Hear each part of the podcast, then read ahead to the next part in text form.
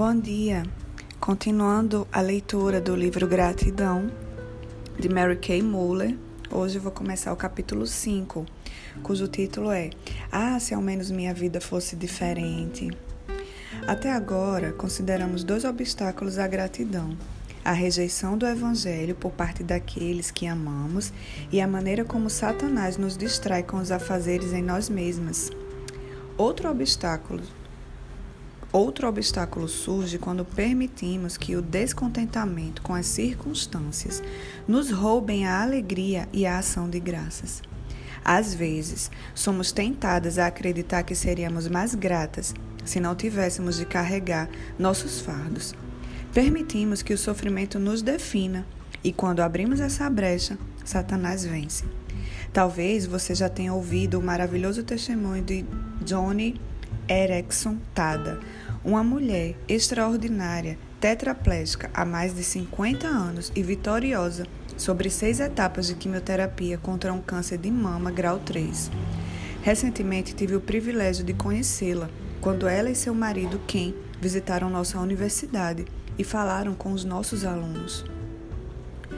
Johnny conhece tudo sobre o sofrimento, mas esta não é uma narrativa de sua vida. Ela é uma cristã vitoriosa que reivindica a promessa de que o poder de Deus é aperfeiçoado na fraqueza. Segundo Coríntios 12, 9. O Senhor tem capacitado Johnny a propagar a mensagem do Evangelho mesmo em sua cadeira de rodas. Fiquei chocada quando ela me descreveu um dia particularmente ruim de quimioterapia. Antes de tudo, ela disse que o sofrimento daquele dia havia sido como um vislumbre do inferno.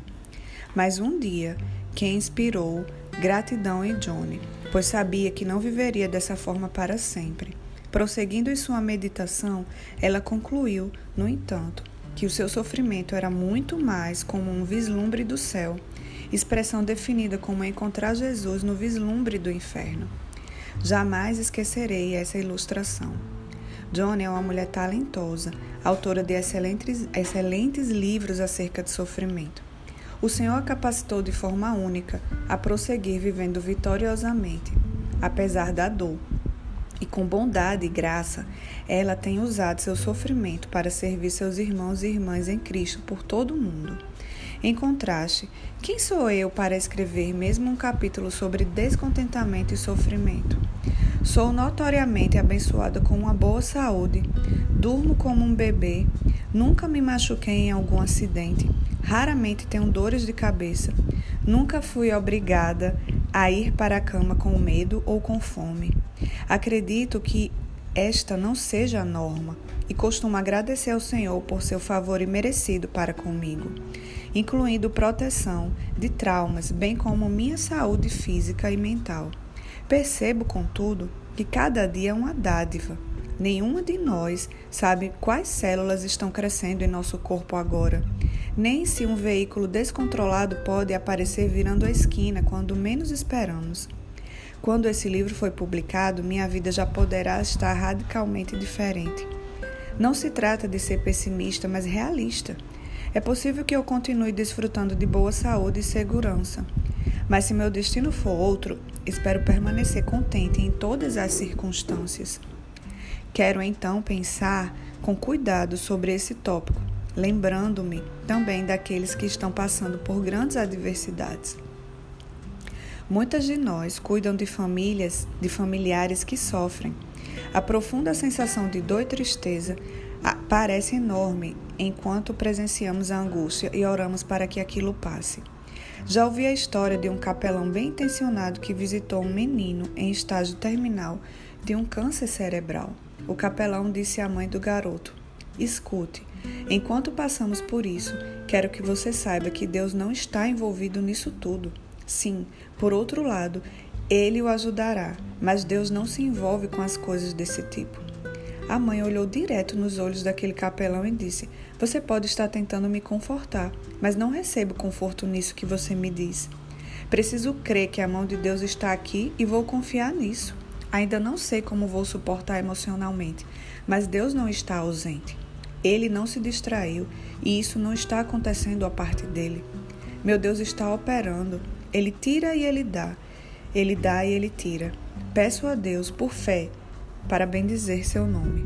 Naquele dia, esse capelão recebeu a lição de uma mãe cujo coração estava quebrantado, mas que conseguiu confiar no coração de Deus, mesmo sendo incapaz de enxergar sua mão naquela situação toda. Agradecemos a Deus por ele ter revelado sua sabedoria àquela mulher, pois por meio do seu sofrimento, agora suas palavras ressoam em nossos ouvidos. Essas maravilhosas verdades vêm de Romanos 8, 28, Salmos 23, 4, Salmos 37 e 28, Jó 1, 21 e 1 Pedro 5, 10. Elas falam da natureza de nosso Deus, que não falha, que está de fato envolvido e agindo mesmo no vale do sofrimento mais profundo. E essas mesmas verdades nos, nos ajudam a fazer o que o Senhor capacitou aquela mãe a fazer confiar em seu coração, mesmo quando não conseguimos enxergar sua mão operando. Nossa perspectiva é limitada e por isso não temos noção nem mesmo da metade dos fardos físicos, emocionais e financeiros que algumas pessoas precisam carregar. Talvez você já tenha ouvido alguém chamar fardos assim, de espinho na carne, expressão usada pelo apóstolo Paulo enquanto escrevia sobre sua própria situação. Aqueles espinhos dolorosos estão constantemente presentes para muitos que lutam todos os dias, como Paulo descreve. E para que não me ensoberbecesse com a grandeza das revelações, foi-me posto um espinho na carne, mensageiro de Satanás, para me esbofetear a fim de que não me exalte. Por causa disso, três vezes pedi ao Senhor que o afastasse de mim. Então ele me disse: A minha graça te basta, porque o poder se aperfeiçoa na fraqueza. De boa vontade, pois, mais me gloriarei nas fraquezas, para que sobre mim repouse o poder de Cristo. Pelo que sinto prazer nas fraquezas, nas injúrias, nas necessidades, nas perseguições, nas angústias, por amor de Cristo. Porque quando sou fraco, então é que sou forte. Segundo Coríntios 12, de 7 a 10. Ouvi Dr. Ralph Lambert fazendo uma excelente observação enquanto pregava esse texto na capela do nosso seminário. Parafraseando, ele disse que Paulo foi indiscutivelmente o maior cristão que já passou por esse mundo. O Espírito Santo inspirou Paulo a escrever uma parte tão grande do Novo Testamento que, com razão, devoramos suas palavras séculos depois. Paulo realizou muito em pouco tempo de vida. De todos nesse mundo, Paulo não, seria, não teria conseguido se aperfeiçoar se não fosse afligido por seu espinho na carne. Sei lá o que isso fosse? Bom, aparentemente não. Três vezes ele pediu ao Senhor que os tirasse dele, e três vezes o Senhor não os tirou. Visto que o Senhor lhe negou o pedido por três vezes, foi da vontade do nosso infinitamente sábio e poderoso Deus não aliviar o apóstolo Paulo da sua grande dificuldade. Ótimo ponto. Devemos, portanto, não questionar a presença de nossos espinhos, mas continuar orando por alívio enquanto confiamos em Deus em todas as coisas, visto que o Senhor não removeu o espinho de Paulo. Pode ser seu plano não remover o nosso também. Bem, sei que é muito mais fácil falar do que fazer, mas entenderemos isso tudo quando estivermos na glória. Quando questionamos nossos, nossas dificuldades. É como se olhássemos para um mapa e disséssemos: Senhor, se eu somente pudesse descer por essa e não por aquela entrada, seria muito mais rápido e mais fácil. Mas o Senhor nos direciona para uma estrada difícil, uma que parece longa e traiçoeira. Quando chegarmos ao céu, não será maravilhoso ver como aquela estrada aparentemente fácil teria sido um desastre? E descobriremos que as pessoas que conhecemos e as coisas que fizemos e as lições que aprendemos ao longo da estrada, porque trilhamos, foram sem dúvidas o melhor caminho para nós. Você sofre tamanha aflição, aflição a ponto de impedir a sua gratidão? Um dos melhores remédios é orar as Escrituras. É algo poderoso orar ao Senhor as palavras que Ele cuidadosamente registrou e preservou para nós em Sua preciosa palavra.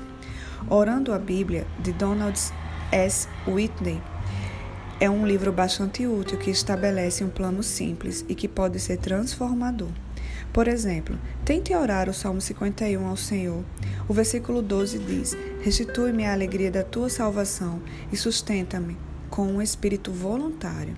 Não apenas o leia, mas ore ao Senhor, pedindo por isso com toda sinceridade. Não pare até você de fato sentir o que está dizendo. Pedro e Paulo registraram orações maravilhosas inspiradas pelo Espírito Santo e preservadas por Deus para que chegassem até nós. Leia essas orações e faça delas a sua própria oração.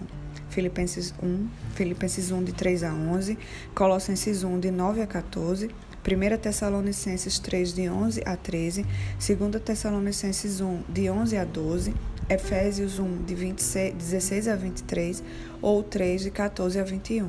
Essas são algumas referências que podem ajudá-la a se localizar.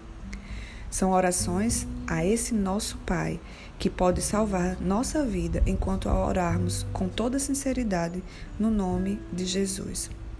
Em nome de Jesus, amém.